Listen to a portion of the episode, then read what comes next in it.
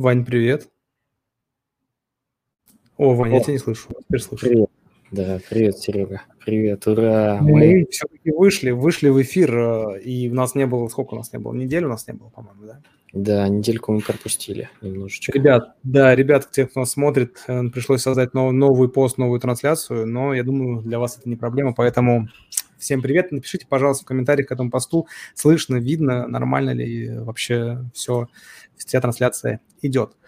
А, сегодня у нас наверное, такое достаточно знаменательное событие. Мы вообще, весь наш Angel Talks, это после ангельских стримов пошел какой-то прям стремительный стартаповский рост, да, и каждым разом гости все интереснее интереснее, Вань, скажи.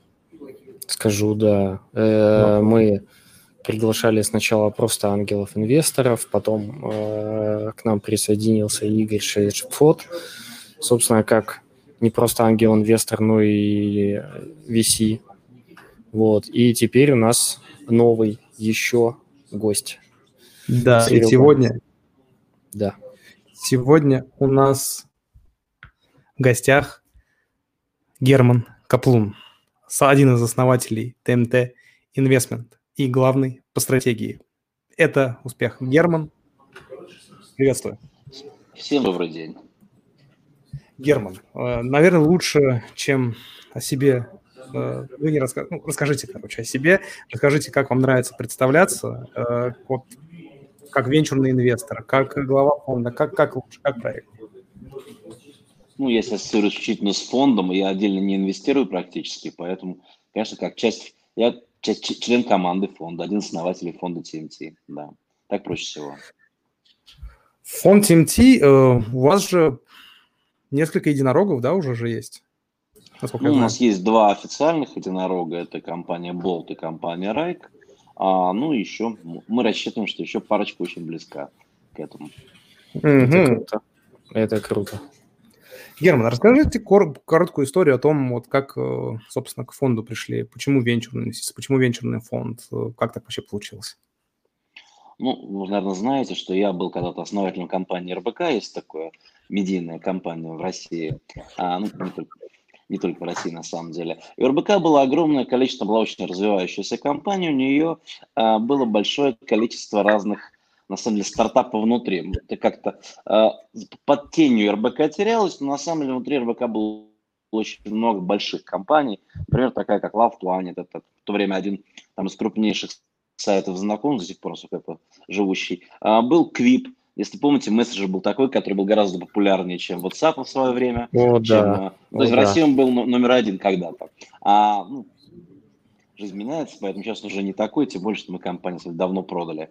А поэтому, уходя из РБК, мы думали, продав компанию, мы думали, чем заниматься. Для нас было очевидным, что а, хай-тек технологии – это будущее, что тут будет огромный рост, а, но мы как бы решили, что правильный уже как бы на самом деле а, для нас правильный помогать другим, быть фондом, потому что, в принципе, частично в РВК было около 70 если, проектов внутри, части, многие из которых либо хорошо были проданы, либо как бы очень активно росли.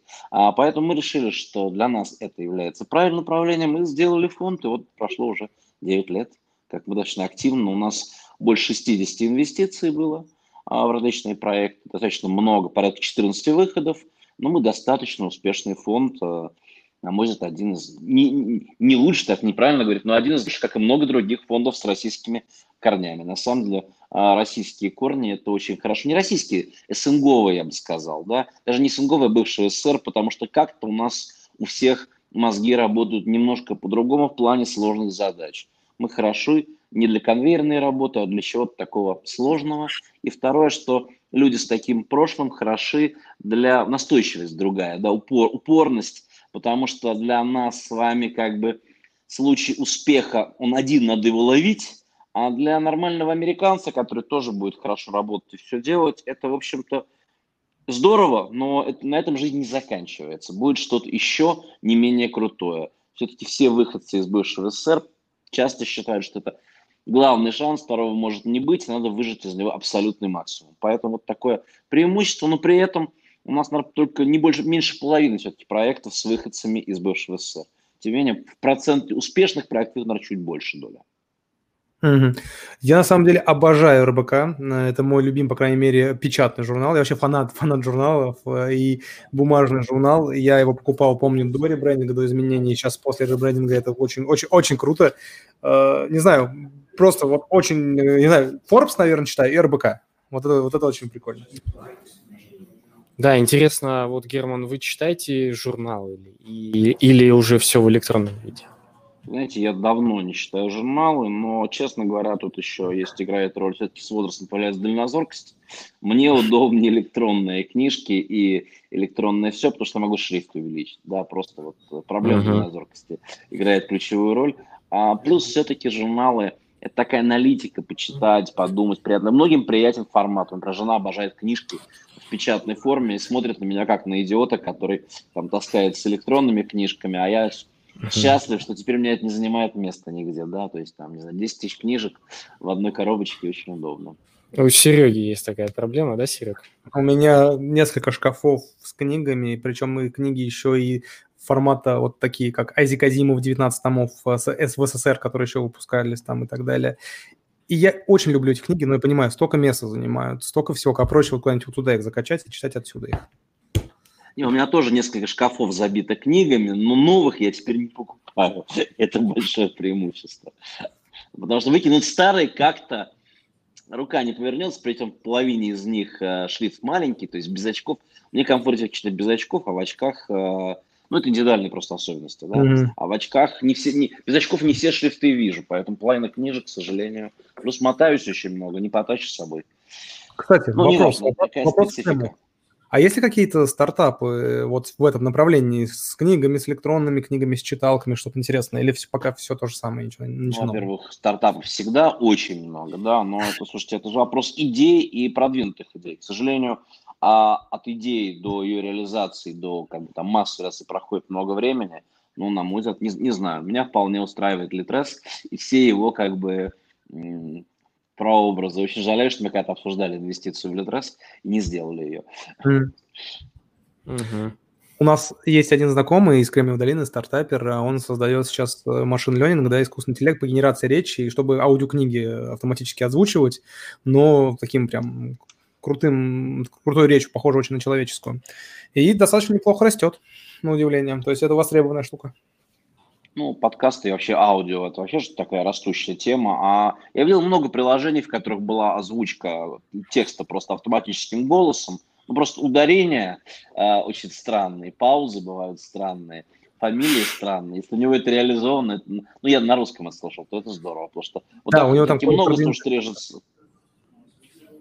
Самое смешное из последнего, что я слушал из озвучки, это в приложении Яндекс Почта ввели озвучивание писем. То есть можно открыть письмо, включить, и оно начнет озвучивать. Но так проблема его, в том, что... ублюдок прочитает это письмо.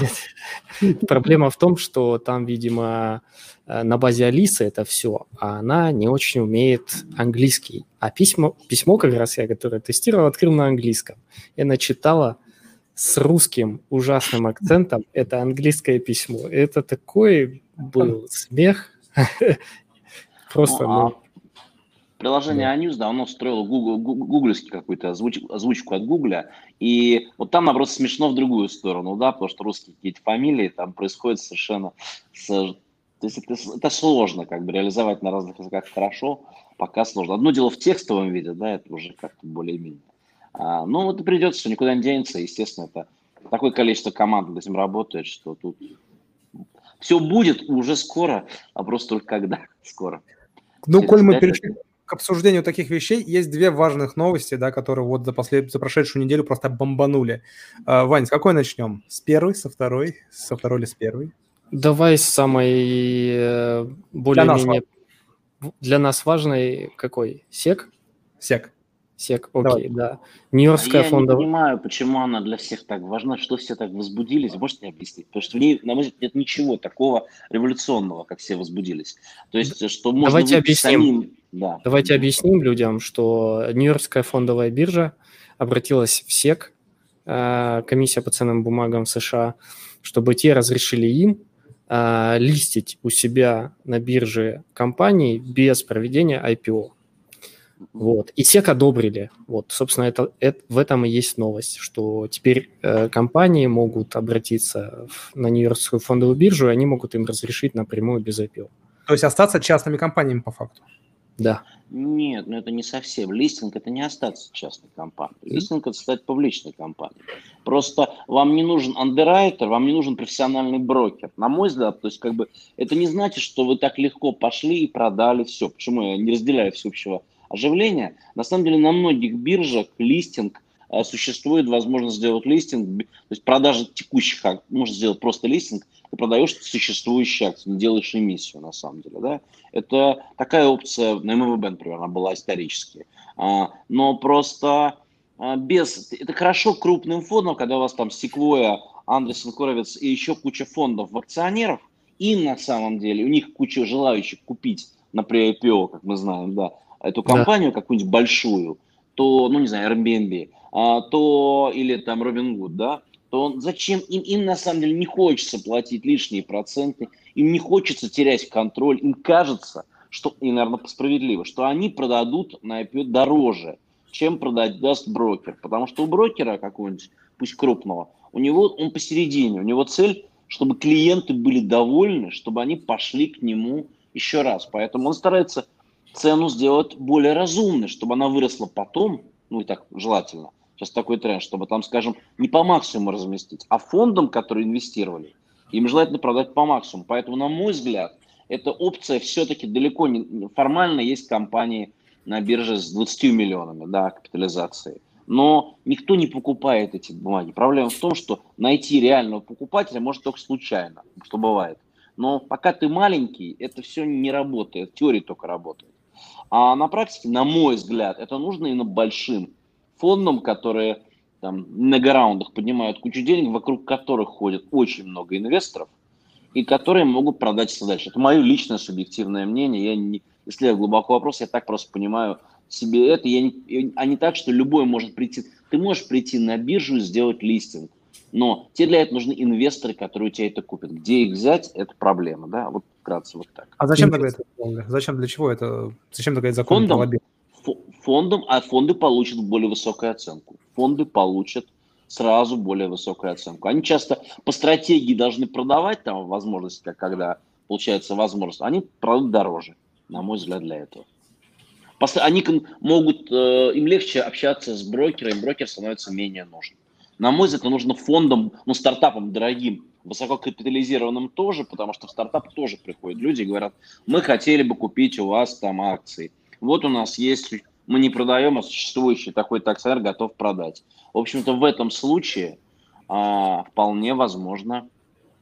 А дорогим стартапам, возможно. дорогим стартапам а, это просто как выход, потому что, ну, если, допустим, выходит стартап с небольшой капитализацией, там, а, допустим, не знаю, 50-100 миллионов, ему проще вырасти до миллиарда, и это больше иксов получается, не, чем не, там... Понимаете, а, у стартапа есть акционеры. У каждого акционера, у инвестора, может быть своя стратегия. Если uh-huh. стартап знает, что вот этот инвестор по каким-то своим причинам хочет продать акции, после выхода на биржу ограничения пропадают через какое-то время, да, может сколько угодно. Он заинтересован, на самом деле, найти ему инвестора – чтобы он не давил на рынок, есть там, не знаю, у него 10% акций, чтобы он не по 0,1% каждый день выставлял на биржу скидывал срочно, потому что может у него какие-то свои проблемы. А чтобы пришел один или несколько инвесторов и целенаправленно его купили, тогда у них получается эта цена. Для них порог входа, и они будут сидеть долгое время, ждать, не давить на акции. Потому что спрос и предложение на фондовом рынке также работают. Если желающих очень много, какая бы бумага ни была хорошая, она будет падать. В этом большое отличие от многие стартапы потому не выходят на биржу, что там у них цена более фиксирована. Вы сделали раунд, там, да, и у вас, по сути, изменений нет до следующего раунда. А здесь она колеблется каждый день. Mm-hmm. Если, э, условно говоря, продают технологии, то вначале продают все. И тупо смотрят, там рынок упал на 20%, а эта бумага не упала. А пофигу, она тоже должна упасть. Продаем все, потом откупим. Так, очень много спекулянтов краткосрочных, чего нет у VC, понимаете? Это другой, другой тип инвестора. Поэтому здесь э, много очень факторов, э, которые на это будут влиять. Ну, то есть, я хочу сказать, что это, на мой взгляд, это для крупных компаний, в первую очередь. Воспользоваться может любой, если у него есть инвесторы. Если инвесторов нету, то ситуация не меняется. Кстати, продолжая вот это вот не то, что ну, новость, а вот сейчас такие настроения ходят, мы с разными общаемся инвесторами VC, они говорят, что будущее VC э, за платформами, где любой желающий с тысячи рублей, как по принципу Рубин Гуда, может вложиться в венчур и uh-huh. ну, любой, любой стартап и, э, собственно, дать ему денег. Э, как считаете вообще, эта модель вообще рабочая? Ну, вы знаете, это то, что уже лет 10 обсуждается. А, Все бы uh-huh. хорошо в этой модели, кроме одной единственной вещи – а как компания выходит на биржу, от нее требует кучу информации. А вот э, когда мы, например, сталкиваемся с тем, что хотим продать что-то или купить, то очень тяжело получить информацию, потому что любой стартап боится, а не публичный стартап, он не обязан, и он боится раскрывать свою информацию. Он дает очень часто ну, исключить такие общие фразы. Было инвестировано в компанию столько-то денег, даже непонятно по какой цене. Да, непонятно ничего про выручку, максимум клиентов, может быть, раскроет. Все боятся на раннем этапе конкуренции. Поэтому тут конфликт такой. А инвестор, нормальный инвестор, не очень хочет покупать, ничего не понимая.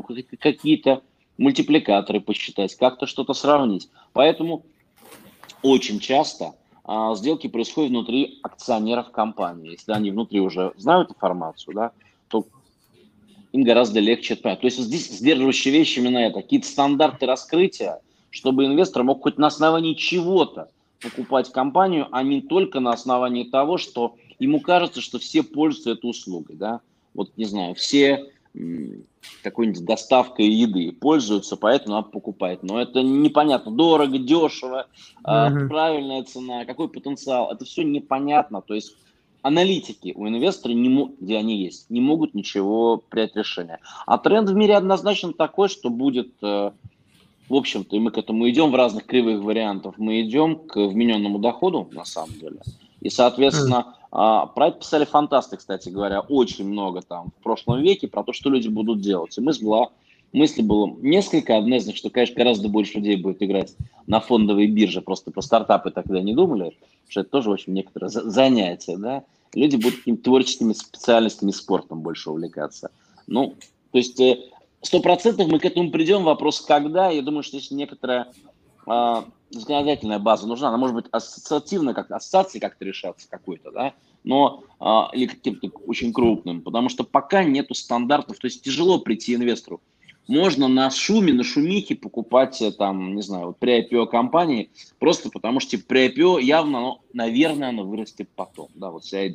На самом деле огромное количество тех, кто покупал на при IPO, далеко не все истории, там больше половины истории не выстрелило быстро. То есть не все. А там же, не все там, же, там, же, там же получается, если ты при IPO покупаешь, у тебя есть некий лог, ты не можешь продать его там год, там полгода, да? История. Ну, на самом деле, когда ты выходишь на биржу, ты инвестор до того, тебя тоже пытаются, обычно тоже пытаются связать на полгода, например, чтобы uh-huh. ты не мог продавать. Это такое стандартное правило.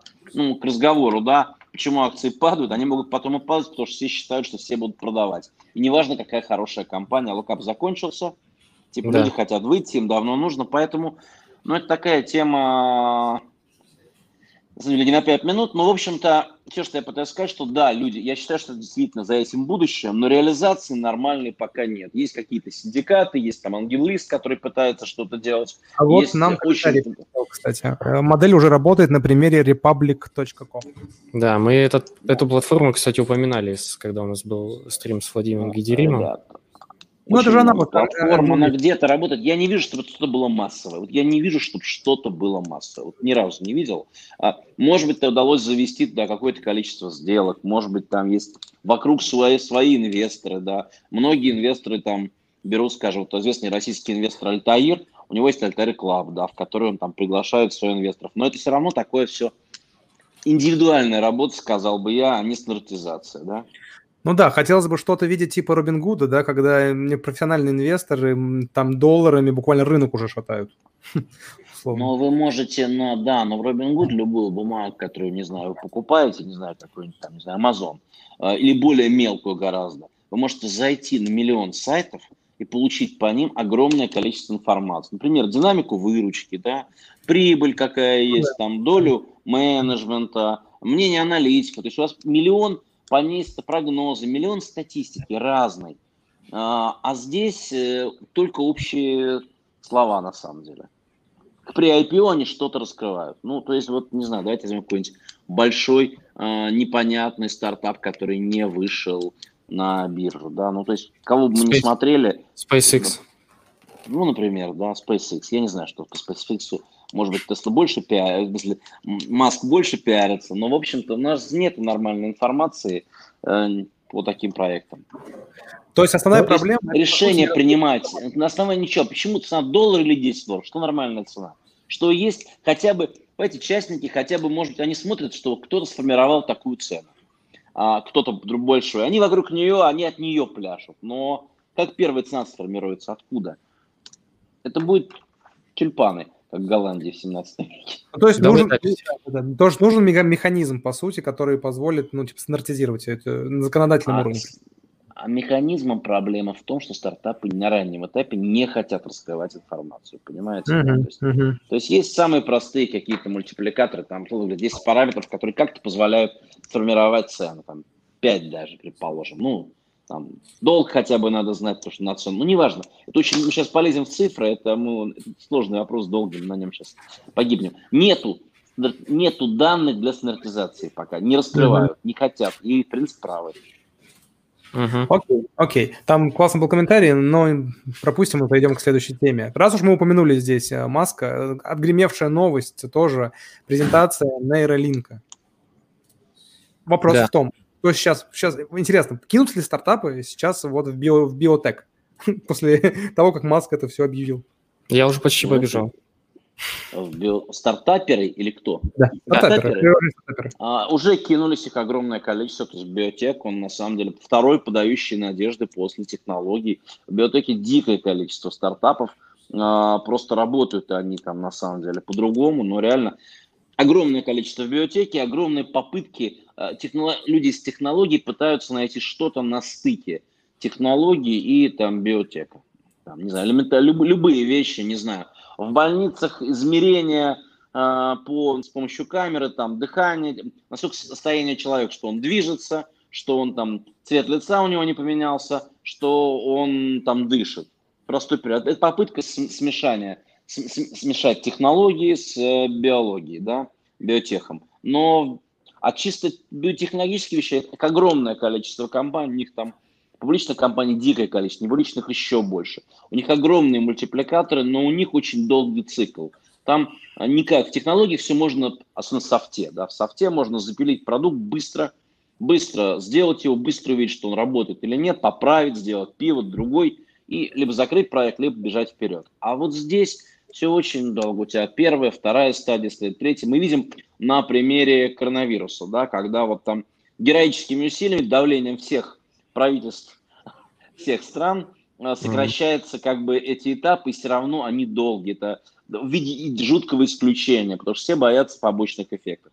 То есть там все очень долго, и на любой стадии просто с каждой стадии растет вероятность. Но на любой стадии неожиданно продажи еще нет, а может выясниться, что продукт не работает. Да, это миллиардный рынок, не знаю, лечение от диабета, лекарство какое-то, что-нибудь понижающее. Но бабах, и вдруг на третьей стадии выясняются побочные эффекты, и компания уходит в ноль. Поэтому это туда идут, то пытаются идти вокруг, потому что иначе очень долгий цикл. Окей, а сами инвесторы туда идут? Окей, стартаперы да. сейчас вроде бы бежали. Инвесторы идут, но тоже, собственно, с опасением, да, ну, с осторожностью. Вот, во-первых, есть, ну, там есть дикое количество покупателей. Все, а все большие компании, ну, фармакологические, да, и рядом вокруг, они все активно что-то делают и покупают. Но инвесторы тоже смотрят активно на э, биотек, на подобные вещи. Вот там, не знаю, даже мы, например, недавно закрыли компанию, сделку по компании, которая английская производит БАДы различные. А, и очень там по подписке их продает, по сути. Угу. А, то есть, ну, а, это, это как, рассказывал про нее. Возможно. А, ну, да. то есть, э, э, все инвесторы смотрят просто более-менее осторожно. Вряд ли э, в, в тех... Я думаю, что объем пока меньше, чем в технологиях. Ну, в смысле, там понятный экзит в биотеке, да? И, в принципе, он, все туда смотрят просто аккуратно. Он долгий, он очень долгий. А, долгий. Дольше. Дольше. А в технологиях вот, э, тоже уже не все однозначно. Вот придумали технологию, Но для нее, допустим, нет инфраструктуры, или нет рынка, или нет, еще нет ну, чего-нибудь. Конечно, ну, что, нигде нету. Нигде, если все было однозначно, это называлось бы вечерным рынком. А поэтому, естественно, вероятность, всегда есть вероятность, да. Но просто в биотехе, условно говоря, сделали там, не знаю, продукт для корма животных, там, не знаю, вот, вот Игорь, кстати говоря, инвестор, в Пецкап, Куб, по-моему, называется компания. Они делают для собачек, кошечек такие коробочки, а, можно из дома нажать, пальцем по экрану провести, вылетают кошечки там или собачки. Какой, какой траектории ты провел по этой траектории и летит вкусняшка для животного. Там голос он твой слышит, можно с кошечкой поиграть с световым лучом. А вот есть какой-то элемент там общения. Моя жена будет со мной бы это использовала. Тоже прекрасно, да. А, пока они, наверное, не думали про это направление, надо подсказать будет, ребята.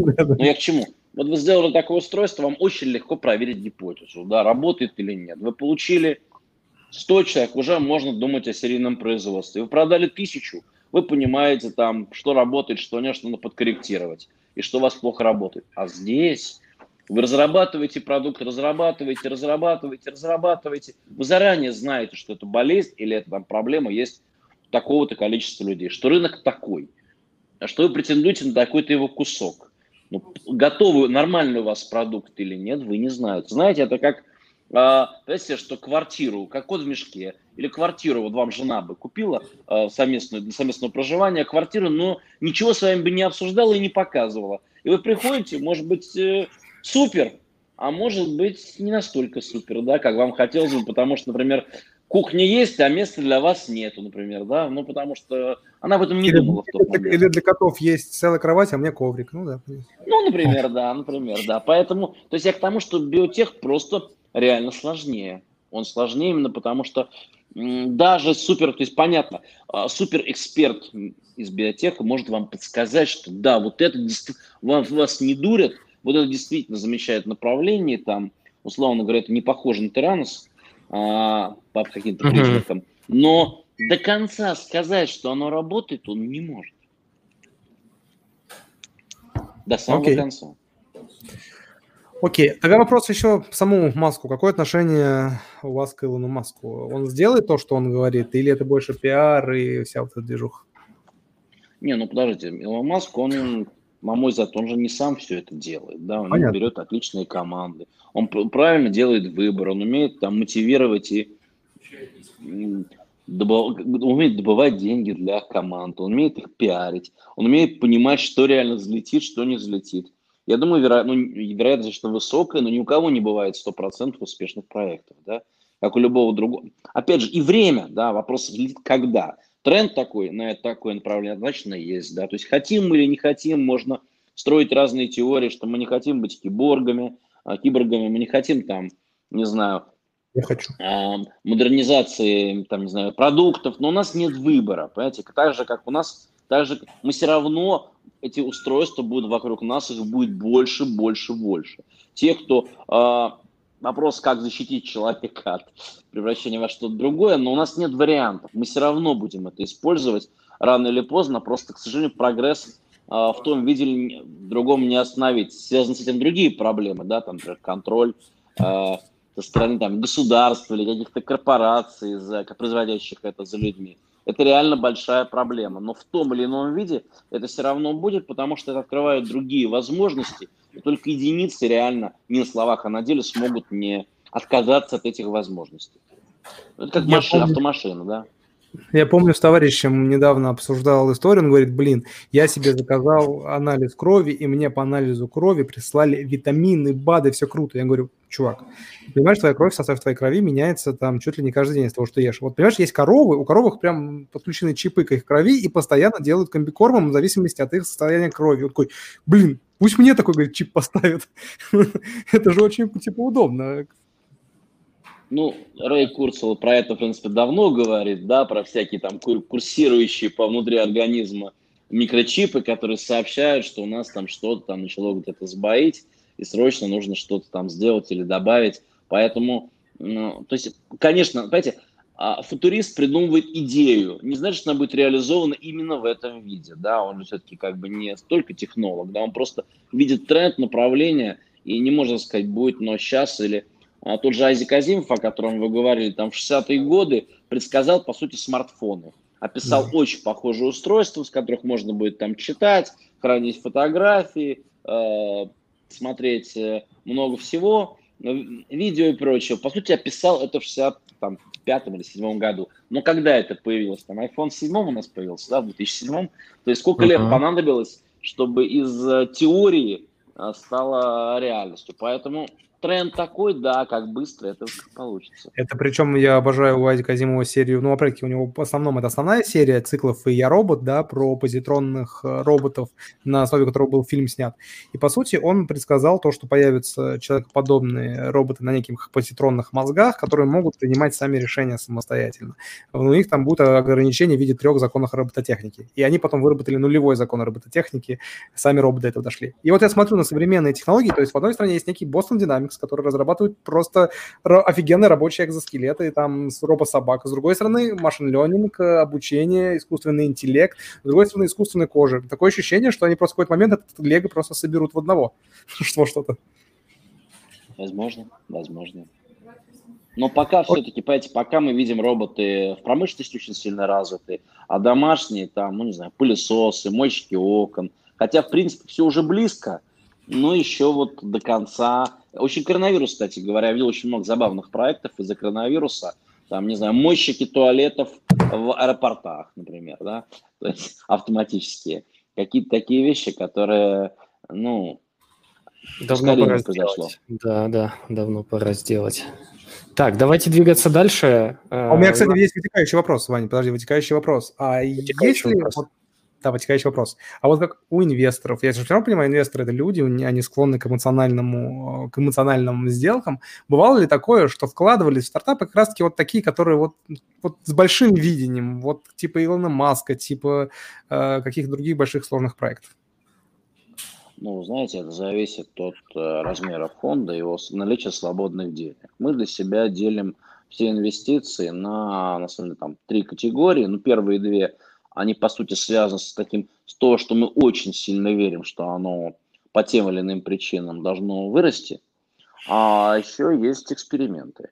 Эксперименты – это то, в чем мы не идеально разбираемся, где нам нравится, ну, нам нравится тематика и кажется она э, невероятно, э, невероятным потенциалом, э, поэтому мы вот такое тоже инвестируем, скажем, мы инвестировали в американский проект, который Э, там печатает, ну, по сути, э, человеческие органы немножко печатает, да, вот такой у них есть. Я уже думал, а, деньги. Направ... Направлен... День... День... Деньги пока нет, эта идея очень хорошая, но деньги, деньги это более прагматично, знаете, весь финтех, он существенно более прагматичный, чем вот такие вещи, да. Мы инвестировали в российский там проект, который, неудачно, кстати говоря, закончился, который э, занимался там устройствами для слепых, помогал слепым а, со зрением, с движением, да. Ну, то есть все проекты, то есть как бы все, все, много инвесторов инвестируют, все люди, много инвесторов инвестируют в те темы, которые почему-то именно им близки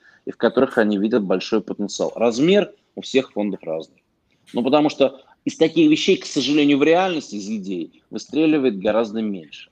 То есть, вот, не знаю, если есть какой-то бизнес, который регулярно показывает вероятность роста, да, там, при скажем, пары лет, вероятность, что он грохнется, гораздо меньше, чем проект, который просто вот в самом начале подает фантастические надежды. То есть, чтобы это надо делать, на самом деле, там, в 100 проектов, чтобы там один-два выстрелило по-хорошему. Ну и переходя к проектам, Серега, я думаю, логично спросить по поводу а, бизнес-тулс вообще как направление, оно еще будет развиваться или там уже, ну вот как мне кажется, там уже настолько Красный океан, что просто там ну, что-то придумать это вы знаете, они идут, то есть, на самом деле, мы, например, очень любим SaaS, да, то есть различные под... программное обеспечение как сервис, да, на самом деле. Но, конечно, больших там, вот у нас есть там PipeDrive, CRM PipeDrive, например, в, в портфеле, да, мы один из первых инвесторов. Но понятно, что так много таких больших систем нет, но есть какие-то специализированные для, например, системы а, там лесозаготовки, вот условно говоря. Она, она, она не будет уже такой гигантской, как э, весь, весь, что весь мир охватит, все их смогут пользоваться, а отраслевая, да, но она вполне может быть очень маржинальной, она лучше понимает проблемы, э, проблемы отрасли, и она удобнее представителям этой отрасли. Просто сколько эта отрасль, там, та или иная большая, имеет много клиентов. Да, мы видели подобные вещи, там, металлообработки, есть там, не знаю, для специфические проблемы у, а, там, не знаю, перевозки судами. Есть много разных, как бы, специфических проблем. То есть, грубо говоря, больших тем не так много, они еще есть, на самом деле, они есть. А, а, больше каких-то таких специализированных кусочков, но а, постоянно возникает что-то новое, на самом деле. кажется, что все уже проверено. Плюс никто никого не победил один в один, да, то есть на самом деле, если в глубину в историю войдем, был там Яху, Google победил их, выделив поиск, да, там сбоку каталогом. А, условно говоря, Twitch стал большим, потому что он говорит, что он не конкурент YouTube, а он вот именно про игры. А, то есть все, кто заходит сбоку, например, TikTok, э, история там Facebook, Snapchat, а, Инстаграм, да, ТикТок, они все немножко другие. Поэтому всегда, с одной стороны, всегда появляется что-то новое, с другой стороны, появляется много более мелких, специализированных, которые все равно вполне могут сильно вырасти. Мне кажется, яркий пример за последнее время, я просто обожаю эту, эту компанию Мира, которые из Перми, я ими пользовался, когда они еще были э, за Real Time Board, когда там у них была маленькая команда, а сейчас у них 75 миллионов долларов инвестиций, ими пользуются Netflix, Microsoft и так далее. И они тоже, казалось бы, что они сделали? Э, стикеры перенесли в, в виртуальное пространство, сделали такую большую виртуальную доску где размещаются стикерами. Интересно. И отсюда вопрос вот из э, того, что э, сказал Герман, если можно. Вопросик по поводу нераскрытых. То есть мы хотели уже давно ввести эту рубрику «Инсайды от э, ангелов и венчуров». Э, Возможно, вы знаете, где какие вот направления в SaaS еще недораскрыты, какие-то вы вы знаете, что там есть проблемы, но никто еще их не решил. Секретики, секретики. То есть у каждого, как мы выяснили, у некоторых инвесторов есть такой да. список штук, которые бы он хотел когда-либо сделать. Ну, это не работает, потому что то, что хотел бы я, там, условно говорят, мои проблемы личные, а люди а, приходят к, к идеям, потому что с чем-то сталкиваются с, они со своим опытом их опыт и мой опыт – это совершенно разные, разные вещи. И мой опыт, опыт другого инвестора – это тоже разные вещи на самом деле. Поэтому тут просто смотришь, выбираешь из того, что есть, а не из того, что хочешь на самом деле. Mm. Mm-hmm. Это совершенно тут такой подход не работает. Это не хакатон, да, когда можно сесть и придумать а, что-то такое. Кстати, когда в тему вопрос из чата, он, мне кажется, подходит. Что думаете о формате венчурных студий? То есть венчурная студия – это когда, я так понимаю, э, стартапы делаешь, по сути, на потоке, как в цеху. Находишь какую-то идею жизнеспособную и запускаешь ее. Ну, смотрите, то есть есть такая вещь, как серийный предприниматель. Mm-hmm. По сути, это не сильно отличается. Но я видел много, был какая-то французская, французско-российская, российский фонд, я не помню название, который пытался запускать вот так очень, прям вот серийно запускать самим фондом. Многие пытались. А на самом деле, на мой взгляд, просто когда например, мы стараемся не инвестировать в команду, у которой маленький процент у менеджмента. Для нас запретная тема. Потому что вот если ты сам занимаешься, опять же, мы верим в очень в основателей. Основатель не гроссмейстер, который играет в сеанс одновременной игры. Мы знаем, да, что не только Остап Бендер проигрывал, когда играл в сеанс одновременной игры на многих досках одновременно, шахматы, да, но и э, профессиональные гроссмейстеры тоже далеко не у всех выигрывают, когда ты идешь много партий. Вот вести серийный, серийный одновременно несколько проектов, да, э, я уверен, что Маск такой, вот Маск, по сути, такой предприниматель. Но у него есть везде своя очень качественная команда, и как-то, и он не ведет сотни проектов, на мой взгляд, да, я опять же не так слежу за Маском, я знаю там про, ну, проектов 7, может быть. А, поэтому это редко удается без погружения полностью, без того, что люди погрузились в проект, это очень сложно. Ровно так же, знаете, как вот много историй, мы выведем российский, украинский, белорусский проект на там, американский рынок. Вот те истории, которые я видел – они в 99% были только сами топы. Вставали, подним... команда могла оставаться в стране, а сами топы вставали, уезжали, погружались в ту действительность. Вот тогда это работает. Это не, это не гарантия. Но в остальных случаях это точно не работает. Поэтому mm-hmm. так, мне кажется, и здесь, когда э, ну, нельзя одновременно, почти никто не может одновременно делать пять дел качественно. Значит, э, из них, может быть, либо только одно будет хорошо. Но это мы говорим, получается, из формата, если это делать какой-то бизнес понятный, да, такой не венчурный, это работает плюс-минус. Нет, ну смотрите, это, это может в каком-то объеме это работать может и здесь. Например, а, ну, огромное количество крупных компаний в мире, начиная там, создавали при себе инкубаторы, акселераторы, давали какие-то возможности, да, но тем не менее в IC это в IC там или там, не знаю, Техстарс, еще какие-то фонды, такие такие организации, а они остались очень там местечком, потому что у них другие цели. Они делали там очень под себя. При этом возможности какой-нибудь там, не знаю, Intel или Microsoft, э, ну там, у Microsoft есть много инкубаторов по миру. Нет, я их путаю, которые с акселераторами вечно, а акселераторов, наверное, которые бесплатное обучение практически, э, где вам просто сделайте хоть что-то на Microsoft, и вас бесплатно учат, помогают, приводят вам инвесторов, рассчитывая, что вы вырастете, и будете продвигать их технологии. Да? Но цель-то вот все-таки другая. То есть я к тому, что я видел очень мало успешных таких проектов. Бывают, бывают, но процент маленький. Окей, а, тогда я думаю, мы перейдем к следующему блоку вопросов, которые нас э, интересовали. Сейчас, я вот сделал, сделал один, продал, сделал другой, продал, сделал третий, так работает. Да, я тоже в это верю, okay. это прям полезно.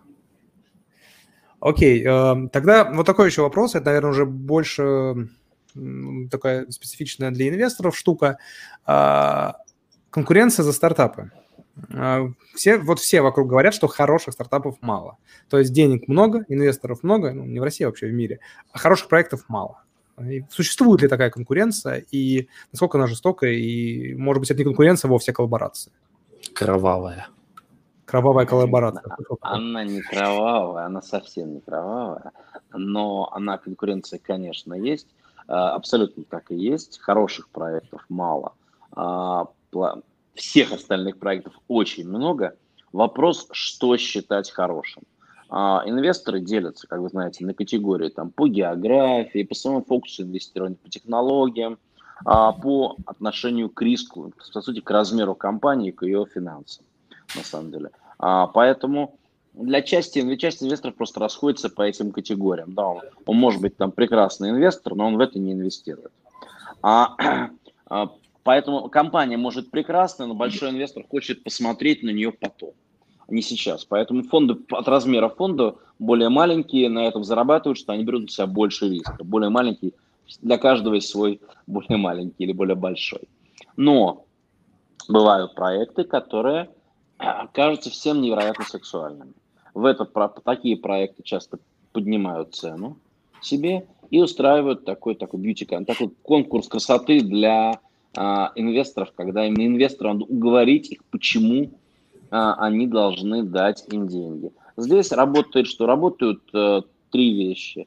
Ну, понятно, что работает химия, которая вот друг другу понравились, да. Вторая вещь, работает субъективное отношение у стартапов, потому что стартапы все хотят, э, как правило, более известного инвестора. Они считают, что это продвигает их дальше потом. А стартапы из России хотят меньше российских корней, стартапы из Украины хотят меньше украинских и российских корней, да. Кого-то смущают инвесторы из э, арабских стран, из Китая, кому-то наоборот они нравятся, он, ему кажется, что это принесет ему а, больше клиентов. То есть кто-то хочет цвет на секвой, чтобы в него вошла, и он готов там в два раза дешевле. Это частое явление. Стартапы готовы а, дешевле, если идет более известный инвестор. А дальше... Это новость. Поэтому, ну, это частое явление, да, такое частое явление. Даже у нас, был один, у нас есть один большой проект, который очень хорошо рос, и, в общем-то, мы привели им, ну, с русскими корнями инвестора, который в полтора раза готов был больше оценку дать.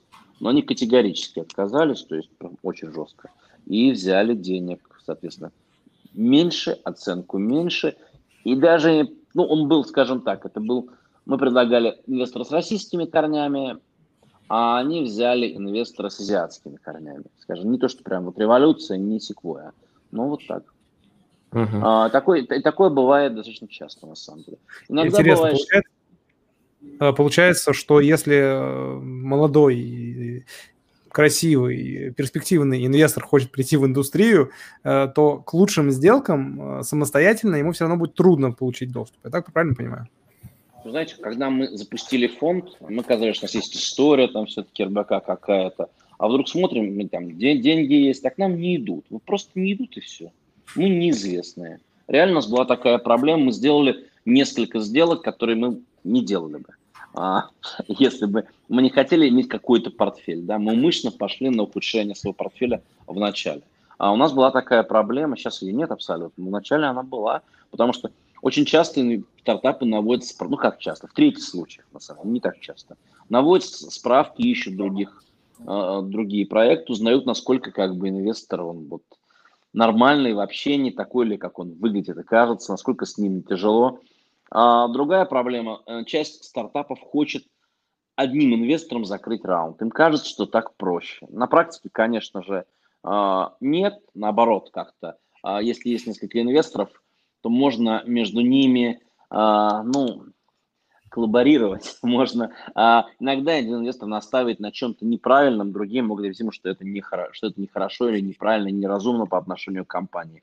Коллективный 50 инвесторов это тяжело, но несколько часто бывает лучше. И это расширяет возможности для компаний, потому что инвесторы приносят иногда какие-то полезные вещи, связи, а, ну, разные полезности, скажем так. Как сказал наш знакомый стартапер э, Миша Гаврилов, тебе привет, он сказал, когда у тебя много инвесторов, а у него, по-моему, сколько-то инвесторов есть, и он сказал, это же удобно, ты можешь кинуть количество там вопросов или проблемы, и они помогут тебе это решить.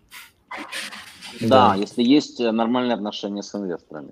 Ну, безусловно. Да. Если отношения плохие, конечно, тут тяжелее.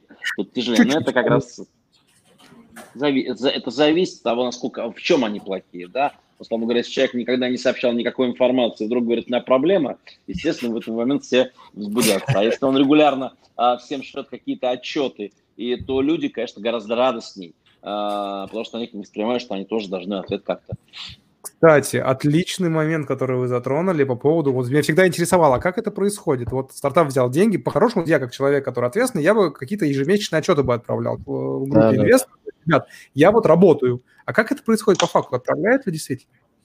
Ну, есть такая штука, как информационные права.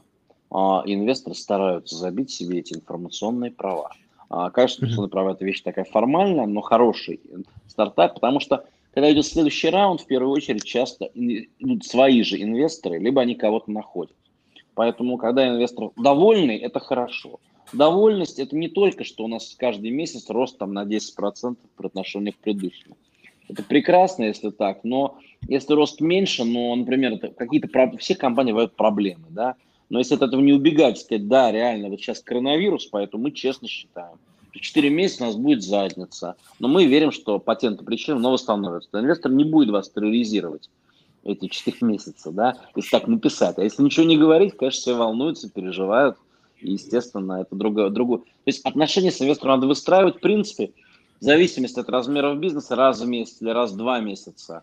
А информационное письмо, а, звонок, там, не знаю, раз в квартал или раз в полгода с инвесторами, это достаточно для поддержания так, а в, бар сходить, а в бар сходить, э, обсудить. Это идеально, если в одном городе. Это, это, это хорошая стратегия, потому что а, на самом деле инвестор, вы, ну, вы раскрыв, обе, обе стороны раскрываются в баре, да, инвестор может случайно понять какую-то другую проблему, которая у вас есть, и, может быть, он может ее помочь решить. В случае есть 10%, что он может помочь ее решить, может ее решить, а 10% это очень немало. Конечно, не 90, да, понимаете, естественно, нет. А, с кем-то это... познакомить, кто может решить, да, да, да. решить сам. Да, да, это очень важно, стартапчики, если вы нас смотрите. А вы нас подсматриваете, хотя мы для инвесторов, но стартапчики нас подсматривают. Прям 100%. Ну, я к чему? Потому что стартаперам очень важно, вот отношения с инвесторами, это они очень важны. И важно их построить просто честно изначально. То есть, понятно, еще раз, у всех бывают проблемы. Я не видел ни одного бизнеса, который бы рос ровно. Но вопрос в том, что есть настойчивость у людей, которые способны решать проблемы и думать над решением проблемы, и все понимают, что ничего ровного не бывает. Да не бывает вот таких вот полосок вверх 10 лет не бывает. Да, у всех, э, вот там, не знаю, мы продали компанию Райк там за, э, оценка была в прессе, писали, 800, Forbes писал про 800 миллионов, э, и там они получили еще столько денег, что сразу, сразу юникорном. Но к чему я это клоню? К тому, что а за год до этого обсуждалась э, цена а, там глобально меньше, просто потому что вот у компании был вот такой был, был период падения выручки. Но она его преодолела, они сделали колоссальные усилия, преодолели и вернулись к прежним высоким, цифры называть не могу, но вернулись к прежним высоким темпам. И к тому, что ее сразу цена подскочила глобально. Это вот нормально у всех компаний, совершенно разные там, не знаю. Google изменил систему там, не знаю, поиска. У нас посыпался поисковый трафик, выросло расходы на рекламу. Случился коронавирус, а ушел главный там разработчик, увел пол команды. А проблем бывает миллион, да. Кто-то там заболел, развелся с женой, не может работать. Миллион mm-hmm. проблем бывает, совершенно разных. И это нормально, то есть инвестор готов к ним. Просто он хочет видеть, что вы их решаете, что вы разумно способны их решать. И тогда он дает вам новые, он, но, себе и вам дает новые надежды. У нас э, тут э, еще в одном канале, в совместном просмотре, который устроил Иван у себя на странице, тоже, кажется, есть вопросы, которые и сюда к нам не попадают. И там есть классный вопрос, э, ну, опять-таки, там наш постоянный зритель, который любит задавать разные степени жесткости вопросы. Э, один из вопросов в тему он задал, а зачем на борту инвестор, который может решить 10% проблем? Тогда его доля не может быть больше 1%. Нет, ну потому что ни один инвестор – это ваш бизнес, а не инвестор. Ни один инвестор не может решить 100% проблем.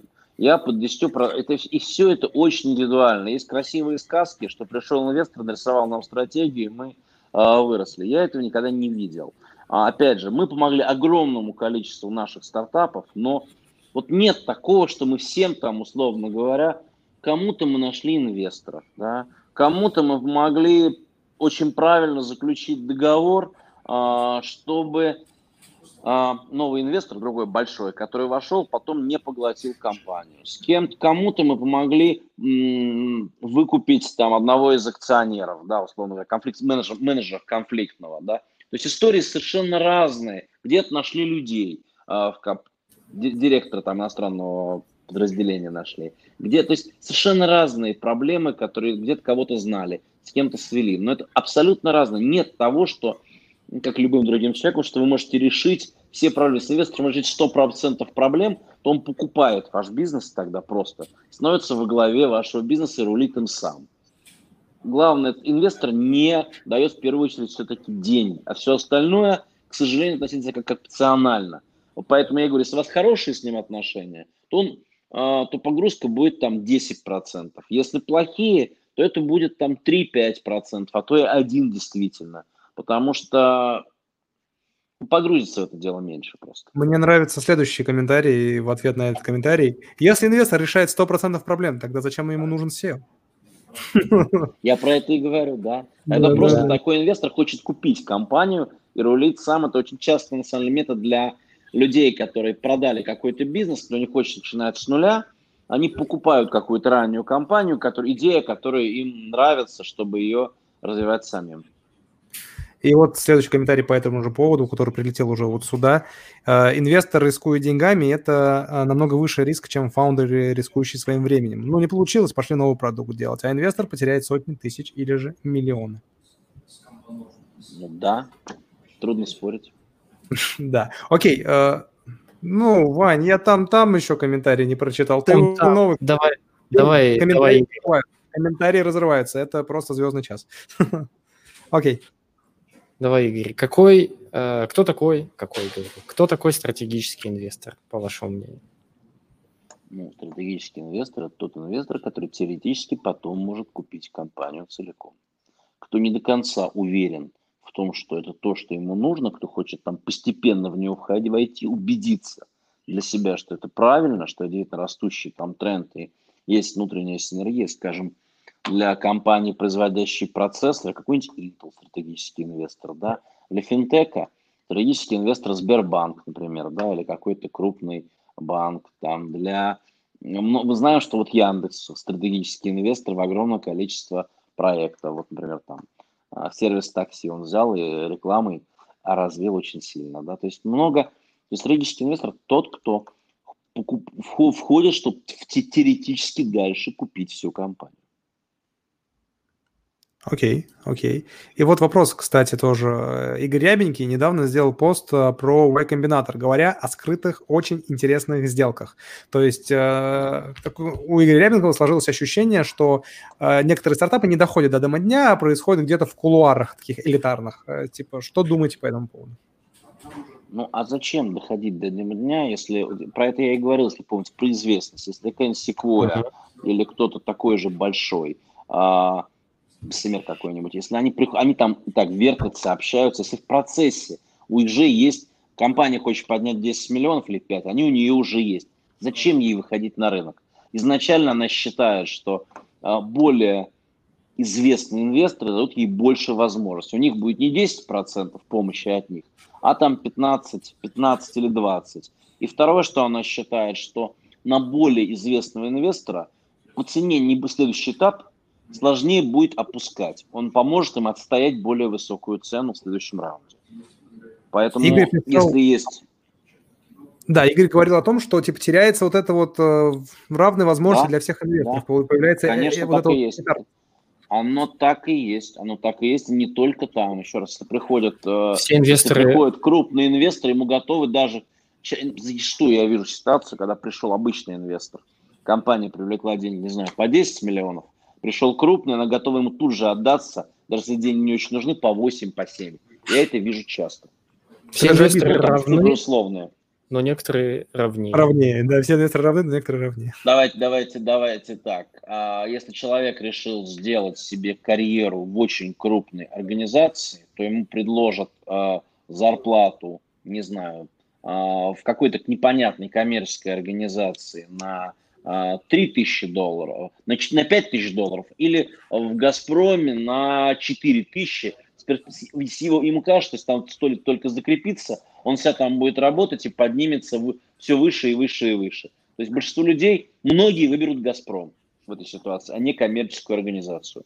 Потому что... А, Имя важнее. Над, надежность, ощущение, что можно, есть куда расти, а здесь, э, то есть как бы, ну, так устроен мир, к сожалению. Он не идеален, как мы знаем. Увы. И тогда вопрос. Поэтому, стартап, поэтому фондам, фонды ищут разные пути, чтобы взять себе хороший стартап. Например, более, гораздо более быстрая скорость принятия решений. То есть mm-hmm. фонд дает деньги быстрее, проще какой-то фонд, чем большой фонд, например, да, и еще куча подобных нюансов. Тогда вопрос тем, получается таким образом, не стоит ли перед хорошим стартапом стратегия сразу выхода на топ-инвесторов? А понимаете, до него надо дойти, потому что топ-инвесторы не так, они много беседуют, много общаются, но не так много инвестируют.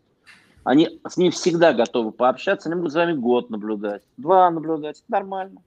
Или дать вам микроскопическое количество денег, скажем, а у многих крупных фондов есть такие микрофонды, просто чтобы быть в курсе. Быть... Это на самом деле такой маркетинговый посев, не инвестиция реально, а маркетинг для того, чтобы последить за вами дальше. Если вдруг вы хорошо выстрелите, тогда они готовы вам дать денег. Но это не быстрое часто решение все-таки для них, у них много, чтобы дать нормальный кредит, у них много своих метрик.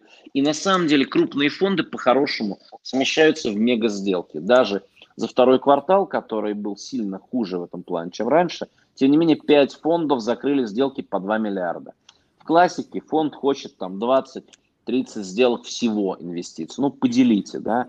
То есть, э, соответственно, 2 миллиарда на, делить на 30, ну, сколько получаем, там 60-65, грубо говоря, да. Ну, то есть это объем э, денег, который невозможно рассылать по 5, по 10, по 15, по 20 миллионов. Поэтому они, крупные фонды, постепенно мигрируют вверх.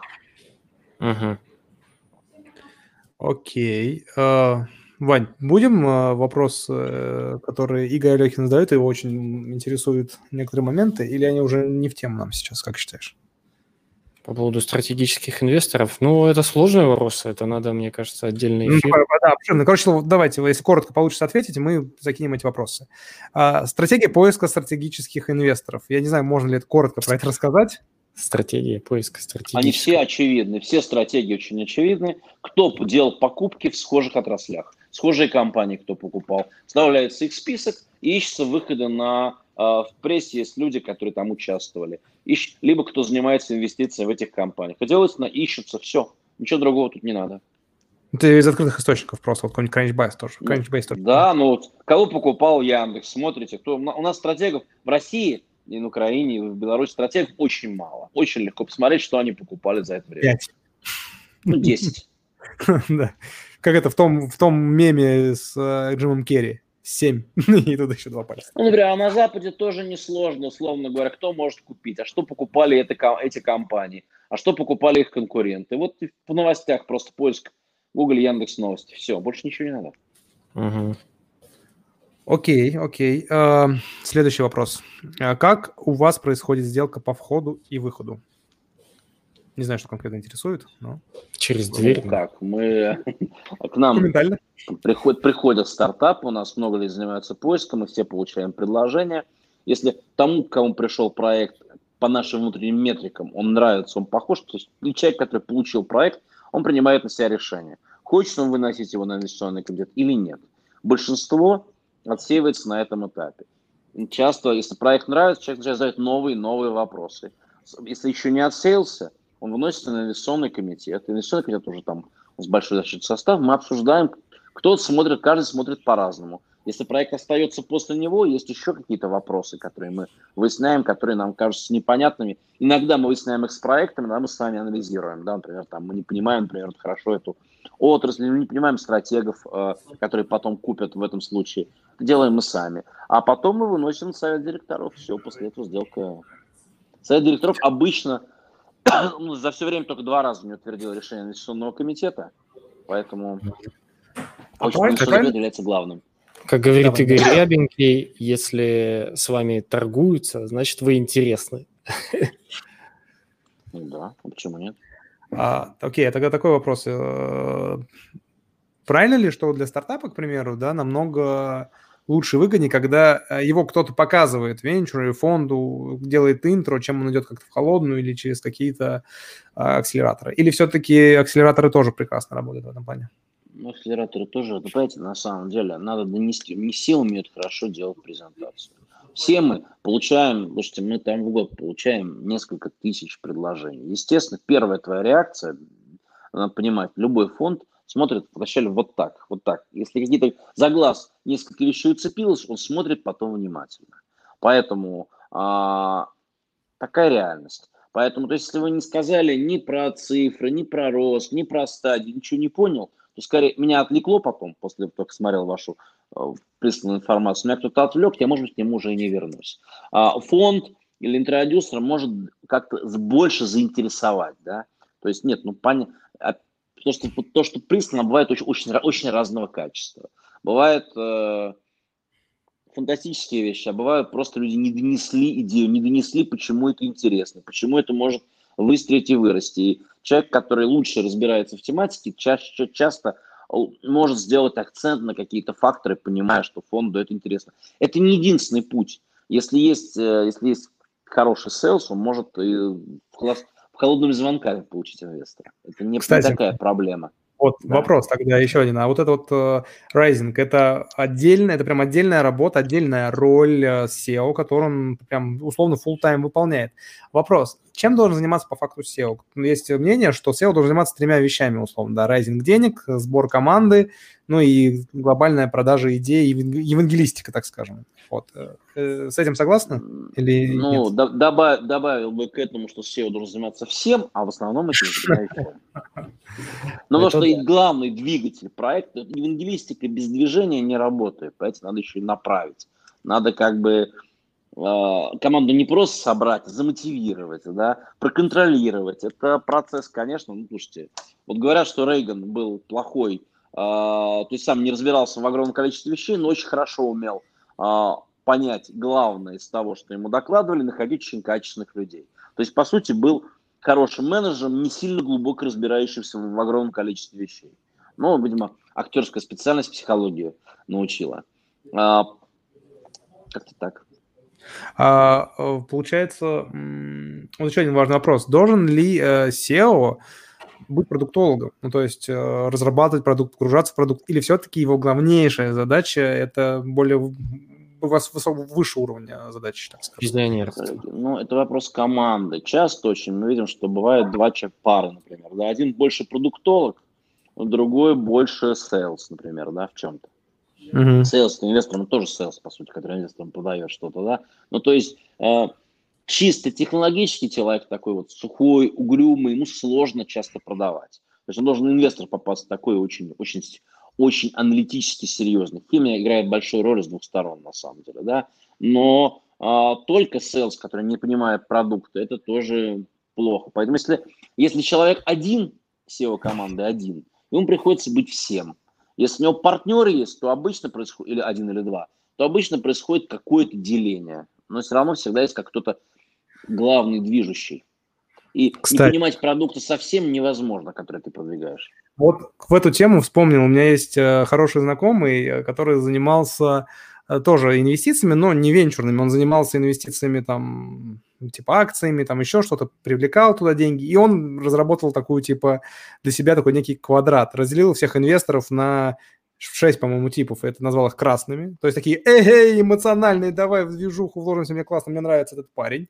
Синие, которые анализируют цифры и так далее. Зеленые, которые обожают какие-то экологические проекты, чтобы все было экологично, классно. Желтые, которые творческие сами по себе люди. Ну, еще э, выделил хамелеонов и бесцветных, но не, не берется. Вот есть такое разделение, или все-таки это глупая попытка разделить, и это так не работает? Конечно, оно есть. Знаете, я никогда не забуду. Я а, когда еще был РБК, РБК когда-то был в капитализации, доходил до миллиарда 700, был такой период в нашей жизни. А я ездил по трехнедельный роуд-шоу по Америке. Меня потряс, э, мы приехали там в какой-то, не помню, какой-то город небольшой, мы приехали буквально на третий день роуд-шоу. И это встреча, которая меня просто потрясла. А мы там а, вместе с человеком из Investor присели, начали делать презентацию. У нас час типа выделен. Через 10 минут Человек поворачивается там кому-то из своих, говорит, покупай их акции. А, говорит, мне, а нет, он задал вопрос, говорит, вы сколько еще, 10 минут презентации, вы сколько еще, у вас большое роуд-шоу? Мы говорим, ну еще две недели. Говорит, покупай их акции. То есть э, вот человек эмоциональный, он увидел, он увидел нас лично, он увидел, что мы выглядим хорошо, говорим разумно, а понравились ему. У нас две недели впереди, значит, мы понравимся еще и другим за две недели цена акций вырастет, в принципе, да, сильно она выросла, в тот момент так и было. То есть вот вам эмоциональное быстрое решение, да, а, как пример. Да, бывают люди, когда особенно тяжело с чистыми аналитиками встречаться, потому что сидишь, ты не понимаешь. Аналитик должен записать все, проанализировать, а потом он будет обсуждать это с, а, с инвестиционными менеджерами. И поэтому он сидит, он, у него нет эмоций, у него это сухо, цифры, анализирует. Ты сидишь, ты не понимаешь, ты так сплясал, так сплясал. Ну вот такая жизнь.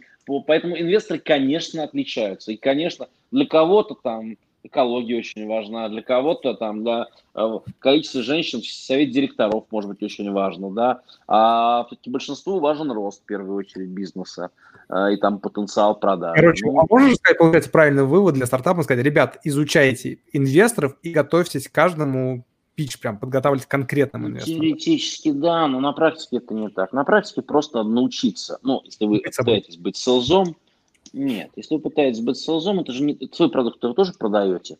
А продавая mm-hmm. свой продукт, э, вам надо как бы учиться анализировать поведение людей и чуть-чуть смотреть, что для этих людей конкретно, какой у них тип человека, что для них интересно, подстраиваться. Человеком быстро, надо говорить очень быстро – человеком таким обстоятельным, спокойным, он будет раздражен, например, вашей быстрой а, речью, да, ну, как пример. Ну, то есть надо как-то быть более спокойными, скажем, с ним. Надо подстраиваться под э, человека, и это придет обязательно. Просто вопрос времени.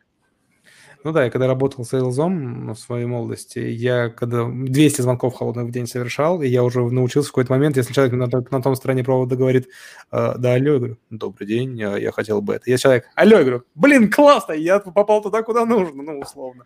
И действительно, это, это работало. Это окей, работает, да. Окей, окей. А, тут классный вопрос задают, и который мы тоже бы хотели а, задать. А, Герман, а вы же знаете, что Игорь Шойфот создал замечательное сообщество «Стартап-котики».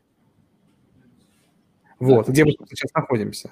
И у нас есть такой вопрос. Можете ли вы дать фидбэк про сообщество стартап-котики? А я бы добавил вообще сообщество стартаперов. Насколько эта идея нужна, чтобы объединить всех стартаперов, чтобы они были в сообществе и помогали друг другу? Ну, знаете, когда я беседую, у меня тоже есть инвесторы, как у стартаперов инвесторы фонды, у меня есть свои инвесторы. Когда я беседую с инвесторами не из а, хай-тека, я всегда доношу до них одну простую вещь, применимую к вашему сообществу, мне кажется. Что, понимаете, отличие технологий от традиционных бизнесов, к которым вы привыкли, заключается в том, что почти никогда нет решения одного, которое бы решило всю проблему. Для многих бизнесов, там, не знаю, подсоединиться к трубе «Газпрома» – это решение. Если у вас вышка, вам надо там подсоединиться к трубе, да, условно говоря. Ну, не «Газпром», да, лучше, а другой. А если у вас там, не знаю, а, торговая, вы производите какой-то продукт, вам надо попасть в торговые сети. Не знаю, колбасу, хорошо попасть там, не знаю, в перекресток, в Вкусвилл и так далее. Вот оно, это решение дает вам 7, помимо продукта, дает вам 70-80% э, решений, одно. А в хай-теке не так. В хай-теке вы, попав на тусовку, услышали, что вот здесь, там, таким образом, в Фейсбуке можно уменьшить затраты на полпроцента. А вот таким образом можно, не знаю, там, вот не это что-то заказать, вот здесь. А вот здесь такую систему статистики подписаться, которая вам повысит там анализ. А вот здесь тестеры отличные, которые там помогут улучшить ваш продукт. А это программка, которая позволяет э, перевести ваш, не знаю, сайт или приложение на очень дешево, там, на 50 языков мира, и вы там получаете эту возможность. Вас забанил PayPal, а вы можете пойти вот сюда. То есть это все миллион мелких вопросов. Каждый, вес каждого по полпроцента. Поэтому, мне кажется, прелесть стартап-сообщества именно в том, что оно помогает э, рулить именно этим огромным количеством мелких вопросов, а которые возникают постоянно у всех проектов. Угу. Поэтому я, я видел бы ценность с своей стороны, я видел бы ценность именно в этом, потому что это такая, возможно, возможно, это некое такое кладезь большого количества разных вопросов, потому что здесь нет одного, который бы решил все. Окей, окей. Как говорится, принимается, зафиксировали. а, важный момент, важный момент. Все-таки мы про инвесторов, да, давайте вернемся немножко к инвесторам. У нас осталось минут 10, я думаю, можем поговорить наконец-таки об инвесторах. А, вот есть инвестор, он, не знаю, ангел, либо он только только сделал экзит, заработал свои деньги, у него есть там какие-то деньги, и он хочет вкладываться в интересные стартапы. У него есть несколько разных путей, да, он может э, самостоятельно что-то сделать, он может пойти в любой английский клуб, а может пойти и стать LP э, какого-нибудь фонда. Вопрос, может ли он пойти и стать LP какого-нибудь фонда, какие условия и как вообще это все происходит? Ну, смотрите, фонд, обычный фонд, мы не классический фонд, мы так называемый вечно зеленый фонд, мы публичная компания, которая есть на бирже, поэтому по нам немножко отдельно. А в классике – фонд, можно, чем лучше фонд, а, фонд дает среднюю усреднение результатов. Плохие, если вы вложились в проект, у вас может быть оказаться, что это Amazon новый, а может оказаться, что все пропало. И связано это с количеством проектов. То есть одному человеку сложно вложиться в большое количество качественных проектов. С одной стороны. Второе – это экспертиза. Когда человек уверен идеально в своей экспертизе, ему не нужны фонды. И если он может раз, денег достаточно, чтобы разбить, скажем, на 20-30 инвестиций. 2, 3, 5, даже 10 это не работает. В идеале это, я, честно говоря, считаю, что должно быть 40-50, к сожалению, чтобы это реально работало, не диверсифицировал риски, потому что риски бывают любые. Человек сходит с ума, риск. А, люди там, партнеры разругались напрочь, проект был отличный, партнеры разругались напрочь. А, там, не знаю, у нас был проект, который мы инвестировали, в который мы инвестировали вместе с Фейсбуком. А потом другое подразделение Фейсбука его отключило. Вот. И это как бы оказалось тотальным, тотальной проблемой для бизнеса. То есть угадать до конца невозможно. Поэтому фонды дают защиту от диверсификации. Классический фонд берет 2% от привлекаемых средств ежегодно, он тратит их на жизнь и берет 20% от прибыли. Но обычно есть какой-то процент если фонд поработал плохо, то этих денег, скажем, там 5 или 8 процентов от фонда, доходность ниже, чем, скажем, 8 процентов годовых, например, то ничего не берется. Uh-huh. А, но 2 процента ежегодно от стоимости инвестиций фонд берет, потому что он проедает их. У него есть аудитор, у него есть сотрудники, у него есть там оценщик. Есть много всего, что фонд, сделки он делает, юристов привлекает, он проедает на жизнь. Поэтому смотрят люди на результаты, которые фонд показывал до того, насколько им это как бы стратегия хороша. Еще разок. А фонд, если человек идеально, если, он, если вы считаете себя мини-Илоном Маском, вам не нужно идти в фонд. И у вас достаточно денег, чтобы вы инвестировали там в 30, ну хотя бы в 20 проектов, лучше в 30. А Если нет, то фонд или акселератор – это диверсификация. Хорошая. Акселератор достаточно ранний, у него больше процент проектов умрет. Поэтому mm-hmm. нужно, чтобы их было больше. Mm-hmm. то есть так работает классический фонд. Ну, есть э, извращения типа нас, потому что их таких компаний будет больше, которые просто биржевая компания, которой можно прийти на биржу и купить акцию в любой момент времени и продать ее. Но второе отличие принципиальное для нас, с другой стороны, фонд, в который вы инвестировали, у них есть горизонт инвестирования. Скажем, фонд инвестирует 5 лет, потом продает активы. А у нас нет этого горизонта инвестирования. То есть мы определяем его сами и каждые 5 лет смотрим, а что бы хорошо сделать э, дальше. Поэтому, а, с одной стороны, мы публичные акции можно продать в любой момент, с другой стороны, мы можем решить, что у нас горизонт инвестирования мы через 5 лет опять продлеваем, а не возвращаем все инвесторам. Поэтому тут а то есть, а как вам получается? Для себя.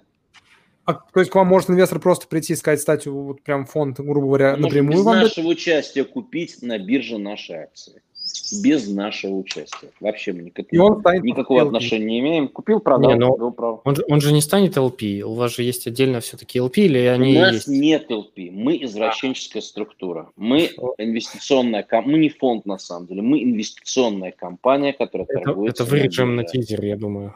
Ну, вот тут а, ну, условно говоря, мы как э, компания Бершев, как компания Уоррена Баффета, мы инвестиционная компания, мы не фонд на самом деле. Поэтому мы, у нас нет задачи закрыться через 5, 8 или 10 лет. Мы немножко другое. Классический фонд LP, а, возвращаясь к нему, то есть нельзя стать LP а, русский человек там, или любой выходец из, из, из, из бывшего СССР, я думаю, не может стать LP в Секвое или там в Андресе Хоровиц, не, потому что у них спрос на инвесторов, американец далеко не каждый может, очень редкий, потому что у них спрос превышает предложение. Фонды, вот смотрите, то, что они идут к мегараундам, они не могут переварить то количество денег, которое им предлагают, потому что просто нет рынка для этого. А, поэтому нужно делать. Также они, они отбирают, ну, они отбирают самых качественных инвесторов и вкладывают то, где они смогут. Они же не хотят показать плохую очень доходность, понимаете? Им, у них тоже есть проблема. Взяв не 2 миллиарда, а 10, они не смогут их либо инвестировать, либо покажут плохую доходность. И больше уже денег не поднимут, потому что фонды поднимают деньги там раз в два года нормальные. Вот проблема Поэтому, у людей, да? Скажут, не могут ну, потратить деньги.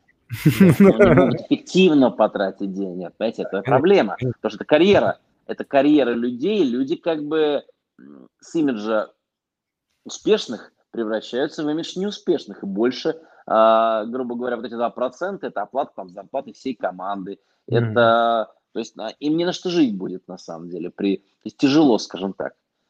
При этом надо ну, понимать, что на самом деле в мире большое количество неуспешных вечерных фондов.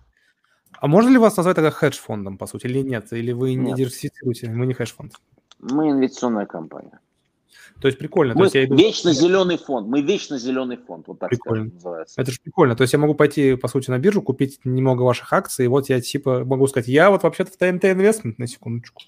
Да, конечно, но есть все-таки разница. То есть есть минусы и плюсы. Есть чуть больше ликвидность. Конечно, мы еще там, мы там всего там 110 миллионов а, капитализации, поэтому а, это не миллиардная все-таки компания. Иногда, иногда бывают периоды, когда большой объем, не, ну, он продается, но не каждый день большой объем продается, скажем так.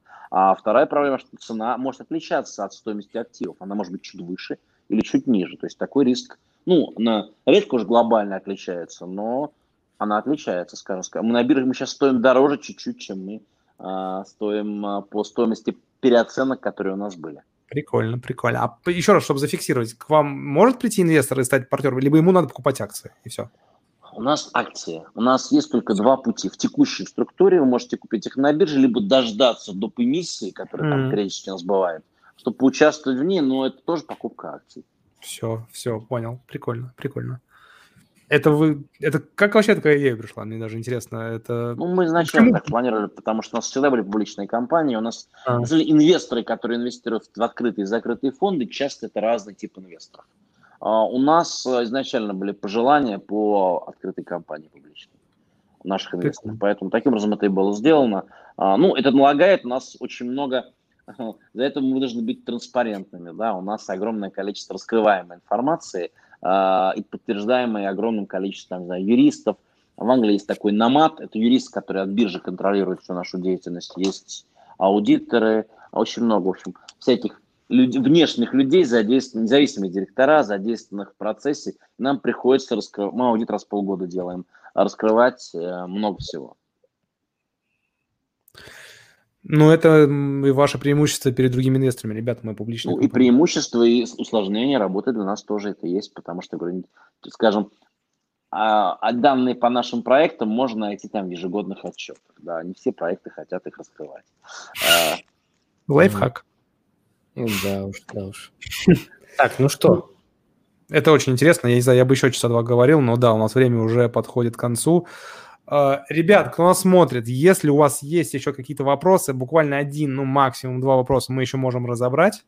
Если же у вас их нету, то э, мы, наверное, будем завершать э, в целом. У нас там задержка, подождем пару, пару минут, посмотрим, прилетят ли нам вопросы. А вообще, блин, очень крутой стрим. Герман, ну, огромное спасибо, что пришли к нам в наш эфир э, э, и сделали просто мясо, как говорится. Это круто.